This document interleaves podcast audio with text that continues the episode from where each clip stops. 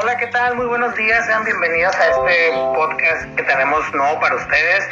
El día de hoy pues estamos realizándolo de una forma conjunta aquí con mis compañeras.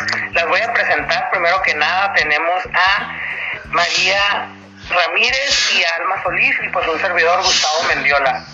El día de hoy pues tenemos un tema muy interesante, tenemos acerca de, una materia que estamos llevando llamada bases del entrenamiento y pues tenemos ahora sí que tres puntos muy importantes a definir, los cuales son hablar un poco sobre la ley de la supercompensación, la ley del estrés o síndrome general de la adaptación y la ley del umbral o intensidad de último estímulo. Y pues primero que nada, pues presentar a mis compañeras aquí y pues vamos a comenzar, chicas. Hola, bueno, buen día. Pues yo creo que para, para abordar con este tema debemos, hay, hay un concepto que que liga a estas tres, a estas tres leyes, que es el concepto de adaptación. Pues debemos de entender primero qué es la adaptación, ¿no? Para poder definir pues con mayor certeza lo que son las, distintas leyes.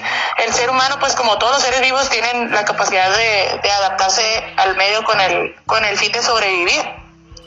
En este caso, pues los, los estímulos externos que provocan esas adaptaciones son, son numerosos y variados. Y de igual modo, las adaptaciones provocadas por ellas, pues también lo son. Dichas adaptaciones, pues las veremos a lo largo de, este podcast, ¿no? Que pueden ser desde las genéticas, desde las extragenéticas, eh, extragenéticas individuales, como las metabólicas o inmediatas. La adaptación orgánica, pues que sucede en el organismo, eh, es consecuencia de un trabajo físico repetido, que lo podemos ver pues todos los días en el entrenamiento, ¿no?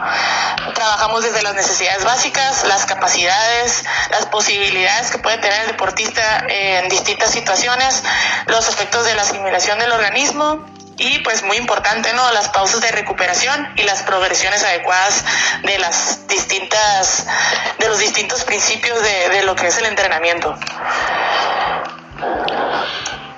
Ah, muy bien. Eh, bueno, yo soy Carmen. Eh, vamos a hablar un poquito sobre la ley de la supercompensación. Para mí es la que me resultó más interesante, ya que habla de acuerdo al al grado de descanso que necesita un deportista para hacer ahora sí como quien dice válido todo el entrenamiento que ha llevado. Eh, nos habla la ley de supercompensación, dice que es un proceso de recuperación y se lleva a cabo durante el periodo de tiempo que transcurre entre dos estímulos de carga, es decir, cuando terminas un ejercicio y descansas para hacer el siguiente, si ese descanso no fue lo suficientemente eh, completo. Ahora sí que para, para descansar del ejercicio anterior, el ejercicio siguiente va a estar más difícil y se viene, se da lo que se conoce como el sobreentrenamiento, que en vez de producir un efecto positivo ya va a producir un efecto negativo en el atleta. Em, bueno, en el, en el caso de este de esta ley de supercompensación, eh, el autor nos muestra unas gráficas muy, muy descriptivas ¿no? sobre lo que es el entrenamiento, el efecto y el descanso una vez que volvió a empezar una serie. Eh, en este en este proceso de supercompensación pues lo entendemos como, como una constante de, de una exigencia de estímulos. Eh, gracias a estas modificaciones funcionales, que se producen eh, en, los órganos y en el sistema, pues encontramos lo que es la adaptación. Esta adaptación pues tiene una relación muy importante con la homeostasis. ¿Qué es la, qué es la homeostasis? Es el estado en el que pues alcanzamos el equilibrio entre todos los procesos biológicos del organismo. ¿Qué es lo que alcanzamos gracias a esta, a esta adaptación? Pues podemos realizar la actividad con, el, con un menor gasto energético, ya debido a la, a la ganancia, ¿no? Que como mi compañera Carmen explicó, existe una mejor posibilidad de realizar lo que es la técnica y un progreso alto en lo que es el resultado del deportista porque aumenta extraordinariamente lo que es la condición física. Esos son algunos de las de las de los beneficios que conseguimos con esta con esta supercompensación al momento de que se alcanza la homeostasis y se adapta el organismo. Todo esto pues gracias a un estímulo este, aferente eferente, eh, a nivel funcional, a nivel morfofuncional. Eh, para continuar. Este, aproximadamente en los años 80 hubo una escuela, la escuela rusa pues señaló que había tres vías de adaptación, que era la conductual o la psicológica, que se, esta se determina por la elección de las mejores conductas. La fisiológica o biológica, que van involucrados los sistemas, los órganos y las estructuras, y la, la social, que es la, la vida en sociedad. Todo esto pues forma una adaptación integral. La adaptación pues depende de varios de varios componentes. Lo que lo que podemos encontrar es el volumen o la intensidad del estímulo, que esto lo vemos reflejado en los entrenamientos como las cargas, los ejercicios o etcétera, y de la capacidad de respuesta general y específica de cada organismo, de los sistemas fisiológicos de cada deportista, de sus sistemas biológicos, ya sean los nerviosos, cardiovasculares, respiratorios, musculares, edad, su nivel de entrenamiento, y aquí es importante no recalcar que pues la adaptación va a variar de la individualización, de la individualidad de cada deportista, no va a ser la misma adaptación para todos. Se deben de manejar cargas distintas para poder alcanzar este la mejor supercompensación para cada sujeto.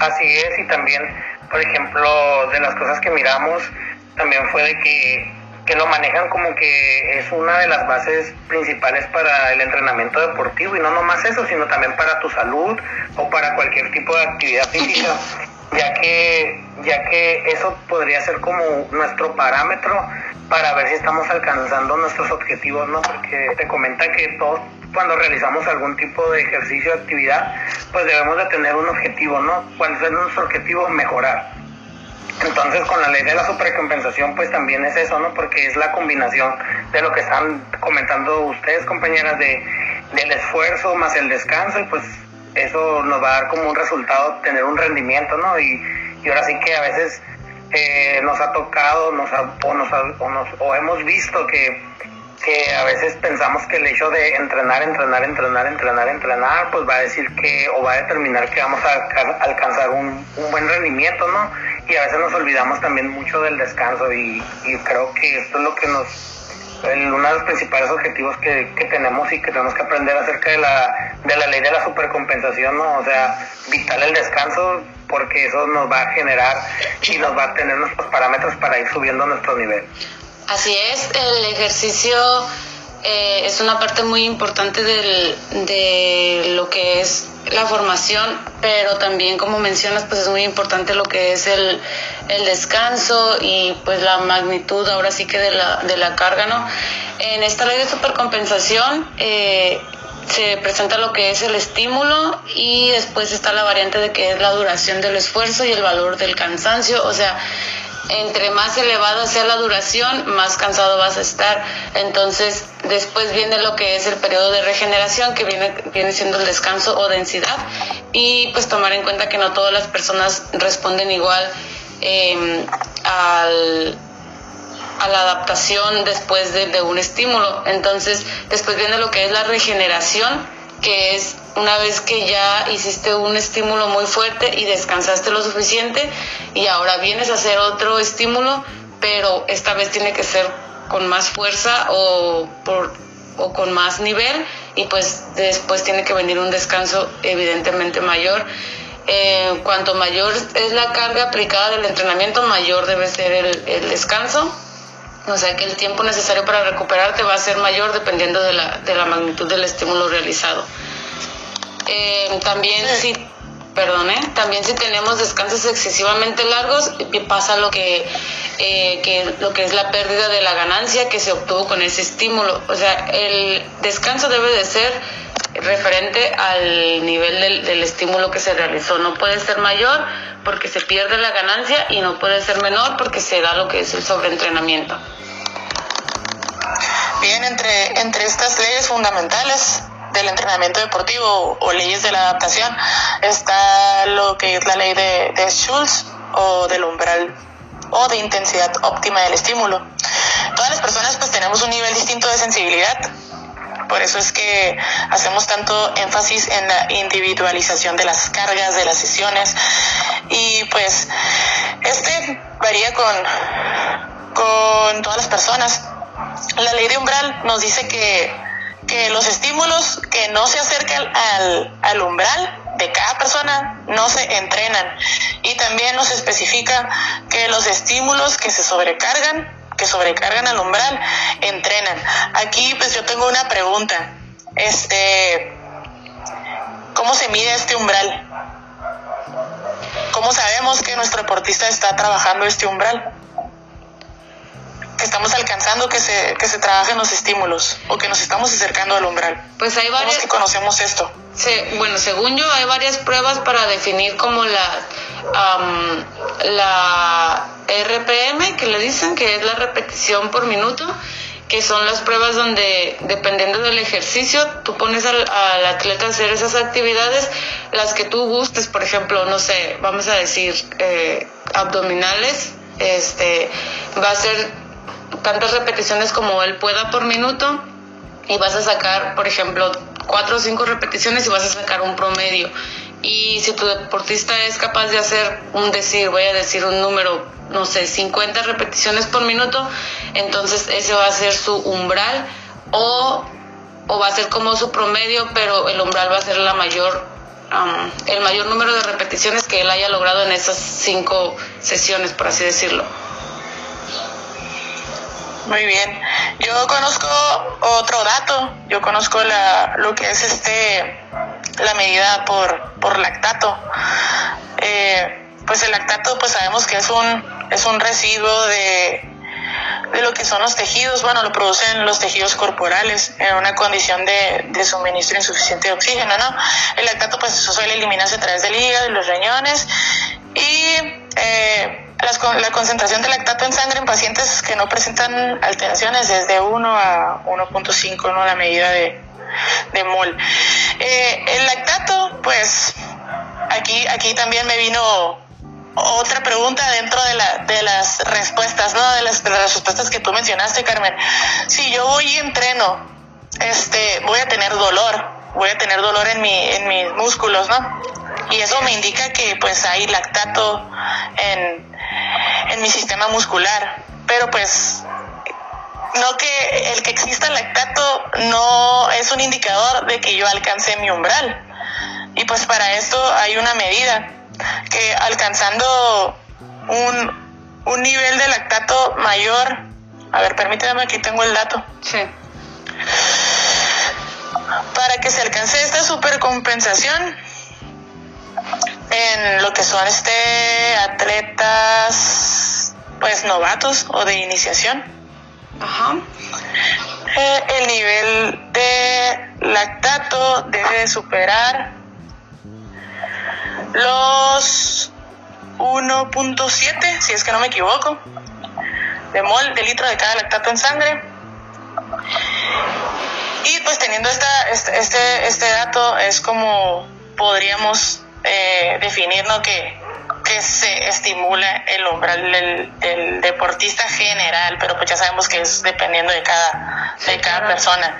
Pero pues también no, este tipo de medidas se vuelven un poquito más complicadas porque ya tiene que ver pues la, eh, la parte química, ¿no? Sí, lo que pasa es que es lo que estaba, perdone, lo que estaba pensando que te fuiste más como por el lado del laboratorio, o sea, sí, sí tienes la razón en los datos y eso, pero siento que no, no todos los entrenadores tienen la posibilidad de obtener esos datos. Entonces, una forma más, más fácil, por así decirlo, o más práctica, pues es, ah, por ejemplo, la RPM que te mencioné, o, o, pues si tienes la posibilidad, claro, de ir a un laboratorio y de sacar todas las pruebas y eso, pues claro que estaría mucho mejor pero pues también hay otros tipos de pruebas más físicas que no tienen tanto que ver con el laboratorio y que te ayudan a sacar como que el umbral de cada deportista.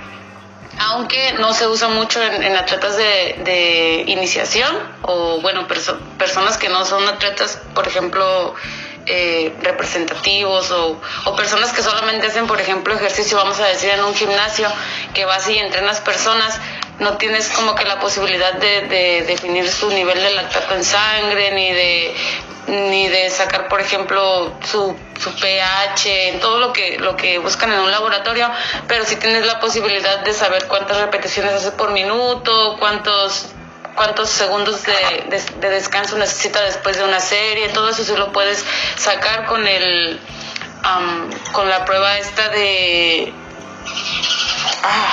¿cómo se llama? Las, los latidos por minuto, no recuerdo cómo se dice que le tomas los, los latidos por minuto, la frecuencia cardíaca.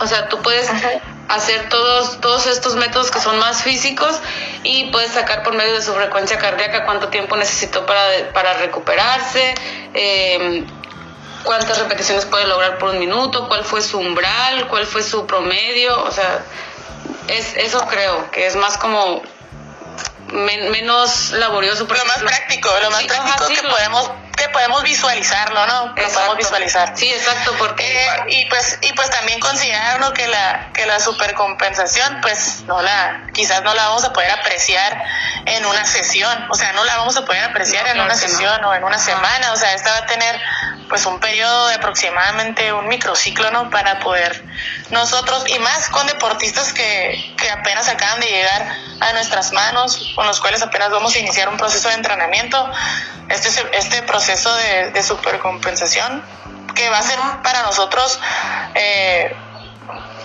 que lo vamos a poder observar, pues se va a realizar en un tiempo más prolongado, ¿no? A lo mejor en un microciclo y medio, pero no nunca en una semana. Yo pienso que con un mesociclo, ya ves que el mesociclo dura de cuatro a seis semanas, yo pienso que con un mesociclo estaría bien, o sea, empezar con un mesociclo y hacer una, una, primera evaluación, yo creo que ya se vería algo de resultado. A lo mejor no, no te define completamente, pero sí se vería un resultado ya, o un avance, por ejemplo, en, el, en los la densidad del deportista, la adaptación, los cambios a lo mejor hasta físicos y pues obviamente en su frecuencia cardíaca y todo eso. Ah, igual chicas, yo también, ahorita estaba comentando Carmen, eh, de como ejemplos más, eh, hacerlos como en, pruebas físicas o algo, pues encontré, encontré como cuatro ejemplos, los cuales manejan que dicen que estos son eh, de acuerdo a cómo tú puedes trabajar con ellos o con las personas y que ellas se puedan dar cuenta cuándo es cuando ya alcanzaron un umbral de adaptación o, un, o que puedan alcanzar el umbral máximo, ¿no? Y pues nos comentan que, por ejemplo, para, para tú con las personas que estás trabajando, en, en este caso es como ellos pueden trabajar y un ejemplo sería que para un nivel debajo del umbral sería como la persona que pueda realizar una carrera continua de 5 minutos un día a la semana. O sea, por ejemplo, esas serían las personas que estuvieran debajo de ese nivel. Para las personas que se encuentren por, por encima del nivel del umbral, pues el ejemplo de una actividad sería correr, trotar 30 minutos cuatro días a la semana. Y pues los que se encuentran por encima, por encima del nivel máximo, pues eso ya hace un poco más, no sería correr una vez a la semana más de dos horas.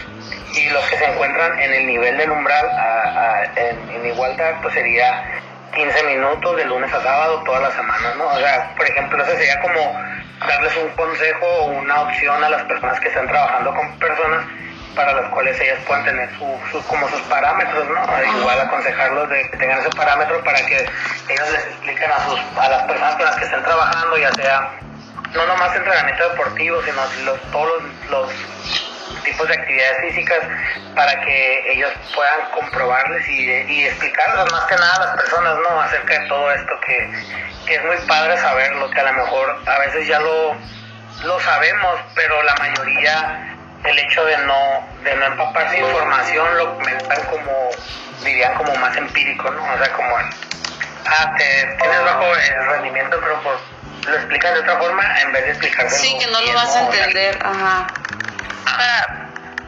para, para alcanzar este, esta supercompensación adecuada, pues yo creo que lo que más resaltamos es el descanso, ¿no? Y es importante pues conocer los, lo, lo, que es el descanso mínimo según cada sistema energético y cómo debemos de trabajar cada sistema energético este para, pues, para conocemos que para los, para los ejercicios aeróbicos se necesita alrededor de 24 a 36 horas de descanso. Para los ejercicios aeróbicos y anaeróbicos de 24 a 28 horas. Para lo que es la, los ejercicios de anaeróbicos como la velocidad y la fuerza de 48 a 72 horas. Y los ejercicios con efecto anabólico o de fuerza máxima de, necesitan una recuperación de 72 a 84 horas. Este, ¿dónde, dónde escuchamos más esta, este énfasis en los en los fisio, fisicoculturistas, ¿no? Que dicen que ellos crean, ellos construyen sus músculos en, el descanso.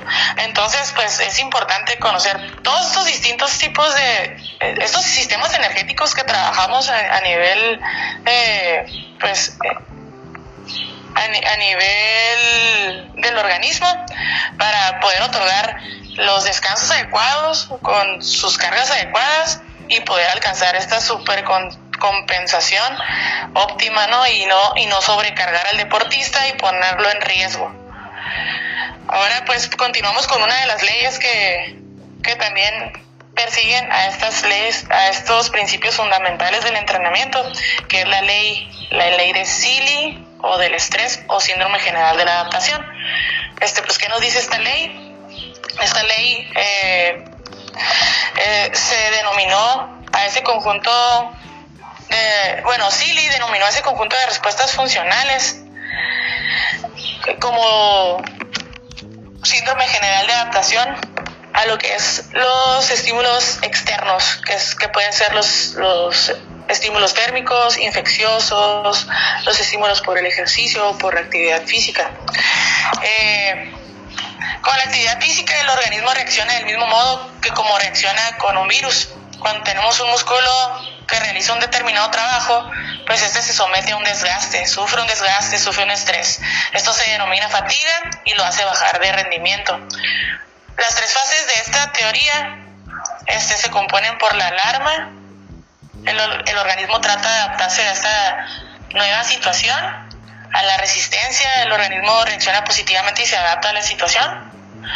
Y el 3, que es el, agotamiento o la readaptación. El organismo es incapaz de reaccionar ante un aumento de la intensidad de este estímulo.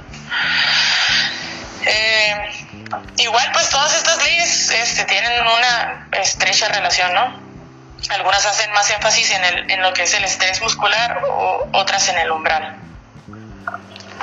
Así es, en el caso de esta ley de Silin, eh, a mí me llama mucho la atención el hecho de que este, este autor es el único que te da como una opción después de, por ejemplo, él se basa primero en lo que es la alarma, que es como que el, como que el nivel de reposo de donde comienzas a, un entrenamiento y después hay una línea recta entre, lo que es la resistencia, que es como entre donde haces el, el estímulo en sí y posteriormente él te da la opción de que eh, A, si hay un agotamiento o B, si hay una adaptación y si miramos la gráfica que él presenta, te da la opción de que o, te, o, subes o bajas, pero no hay como que un mantenimiento. Y esto es lo que me llama la atención de este autor, que es la única persona que te está dando como, como o sea, las cosas como son, de que o, o subes o bajas. O sea, no, no es como que te quedas ahí para siempre, o sea, si le echas ganas subes y si no, pues te vas. Dice que, inmediatamente después de, lo que es la supercompensación, pues se produce una curva, ¿no? si no es aprovechada esa curva, que es donde se alcanza el nivel más alto de, de la supercompensación, este, pues el entrenamiento ya no va a ser efectivo, se va a perder toda esta ganancia y todo este trabajo de las sesiones de trabajo. Así es, y luego también chicas, por ejemplo, de que estamos checando esta ley del, del, del estrés o síndrome ¿no? general de la adaptación, a mí siempre me llama mucho la atención eso, ¿no? O sea, de que a veces hay personas, hay entrenadores eh, que, que a pesar de que saben que a lo mejor esas cosas son las que producen el bajo rendimiento, continúan, ¿no? Ellos como que diciendo, no, es que si no le sobreexijo, este, va a bajar su rendimiento, cosas así. Y, qué padre saber todo esto. A lo mejor uno lo había visto o ya sabía y lo, lo familiariza con, pues, por, nuestras experiencias y por lo que hemos visto y así, pues, pero también es muy importante que la gente conozca, ¿no? Que lo conozca, que los mismos entrenadores también, también contamos, es que lamentablemente también contamos con la idea de que cada entrenador a veces toma su, su propia método de trabajo que a veces no son como abiertos a escuchar cosas o algo así. Y, y la verdad regresando un poco a la ley del umbral pues sabemos como lo comentaba no que cada persona como le decía Alma tiene un diferente tipo no o sea a lo mejor para ti Carmen eh, para ti es el número 9 pero para mí todavía es, a mí es el 6 o el Alma es el 5 pero eh, y a veces los entrenadores queremos tratar a todos igual, ¿no? O sea, queremos tratar a todos igual y, y, la verdad, qué padre conocer esto y, y sí, o sea, esta, esta ley es, es, muy interesante en ese aspecto, ¿no? Más que nada como el, el, el conocer a, a, tu deportista y saber cuándo sí, cuándo no para. Y la otra pregunta, y una, una pregunta que les quería hacer hace ratito, a veces a veces ustedes pueden identificar por ejemplo ya en que eh, eh como dimos como ejemplos de que hay pruebas pero a veces por la pura vista ustedes no se guían a veces no les pasa eso o sea que, tienes a alguien y dices pues como que ya lo veo como que sí le está ah, ok.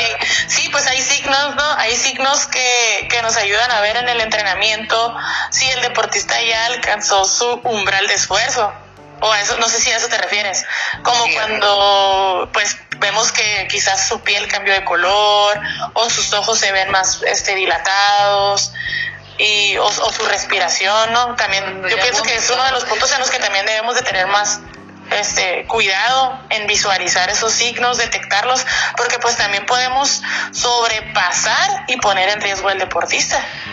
Sí, claro, lo que pasa es que ahorita, em, bueno, desgraciadamente no contamos, no todos los entrenadores cuentan con la tecnología para, para tener en cuenta esto, pero regularmente se basa en lo que es la frecuencia cardíaca, o sea, tienes un monitor donde estás checando la frecuencia cardíaca de tu atleta, un, reloj por así decirlo, y el atleta trae su aparato puesto y tú estás checando su frecuencia cardíaca, entonces tú ya te, te despreocupas de todo lo demás porque tú aquí estás checando, o sea, el corazón no miente.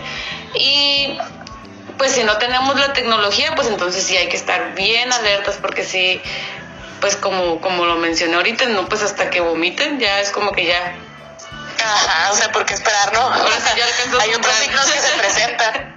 Ah, hay signos que se presentan más claros y pues no, también tenemos que tener este cuidado con eso. O hay otros deportistas, porque también pasa, o sea, ponemos la misma, hay sesiones en las que ponemos la misma carga o sea, vamos a hacer 30 sesiones de abdominales, vamos a hacer un supercircuito y, entre, esos, entre esos grupos de deportistas vemos al que se está muriendo y vemos al otro que ya terminó la sesión y pues como si nada, ¿no? Entonces, yo creo que ahí también nosotros tenemos que llevar el, el, el diario, la bitácora. Este deportista tuvo un poquito más de de condición física, pues hay que adaptarle la carga, ponerle quizás a lo mejor otro circuito para que alcance el mismo estímulo que a lo mejor el otro deportista ya alcanzó en una menor cantidad de, de, series. Así es. Así es. Pues, pues muy, muy interesante el tema y ahora sí que vamos a la parte final, ¿no? alguna pequeña conclusión que tengamos cada quien individual para que la gente que nos esté escuchando pues eh, les haya servido mucho este, este grandioso tema. Sí, puedo empezar yo. Em, para mí, eh, como conclusión, pues para mí me ha resultado muy interesante hablar de las leyes de, de estas tres leyes diferentes. Eh, si me preguntan, pues yo nunca había escuchado de la ley del umbral me pareció muy interesante. Desgraciadamente, pues no, no había tenido la oportunidad de leerla o de entenderla, pero sí me pareció muy interesante. Y pues me pareció también muy interesante como se mencionó los, los tipos de, de métodos, por, así decirlo, de, de obtener este umbral de cada atleta. También me pareció muy interesante la ley de Sale Seile, ya que pues habla también de lo que es una estructura bien importante que es cómo empiezas a entrenar, cómo te mantienes y cómo ganas o pierdes dependiendo del, del de como se mencionó de aprovechar ese estímulo que ya realizaste. Y pues la ley de supercompensación siento que es como más básica, o sea, es algo que no, no es algo que vamos por el mundo diciéndole a la gente, pero es algo que sí sabemos, de que entre más fuerte es el entrenamiento, mayor debe de ser el descanso y si descansas de más, pues se pierde lo entrenado y todo eso. Siento que es algo que, que ya sabemos, pero que no, no es como que siento que no es tan gráfico, pues de, no es como que lo puedes explicar a todo el mundo. Entonces, para mí me, me pareció muy interesante esta charla por todos esos puntos. Yo pues para, yo para concluir, pues es importante tener este, este conocimiento para poder planificar según las necesidades de cada deportista, las necesidades de exigencia y las necesidades de descanso. Este, estos entrenamientos pues hay muchos que viven con la idea de que entre más intenso sea el estímulo, eh, si tú todos los días este, alcanzas tu nivel de exigencia al 100%, vas a ser el mejor, ¿no? Lo que vemos en muchos gimnasios, el, como el no pain, no gain, necesitas dar tu 100 todos los días. Y pues muchas personas se quedan con la idea de que, ay, pues es que aquí como trabajé dos días un poquito más relax y aquí en este gimnasio yo trabajo a tope, no, pues mejor me voy al que trabajo a tope. Y no, o sea, no es así, fisiológicamente no es lo mejor.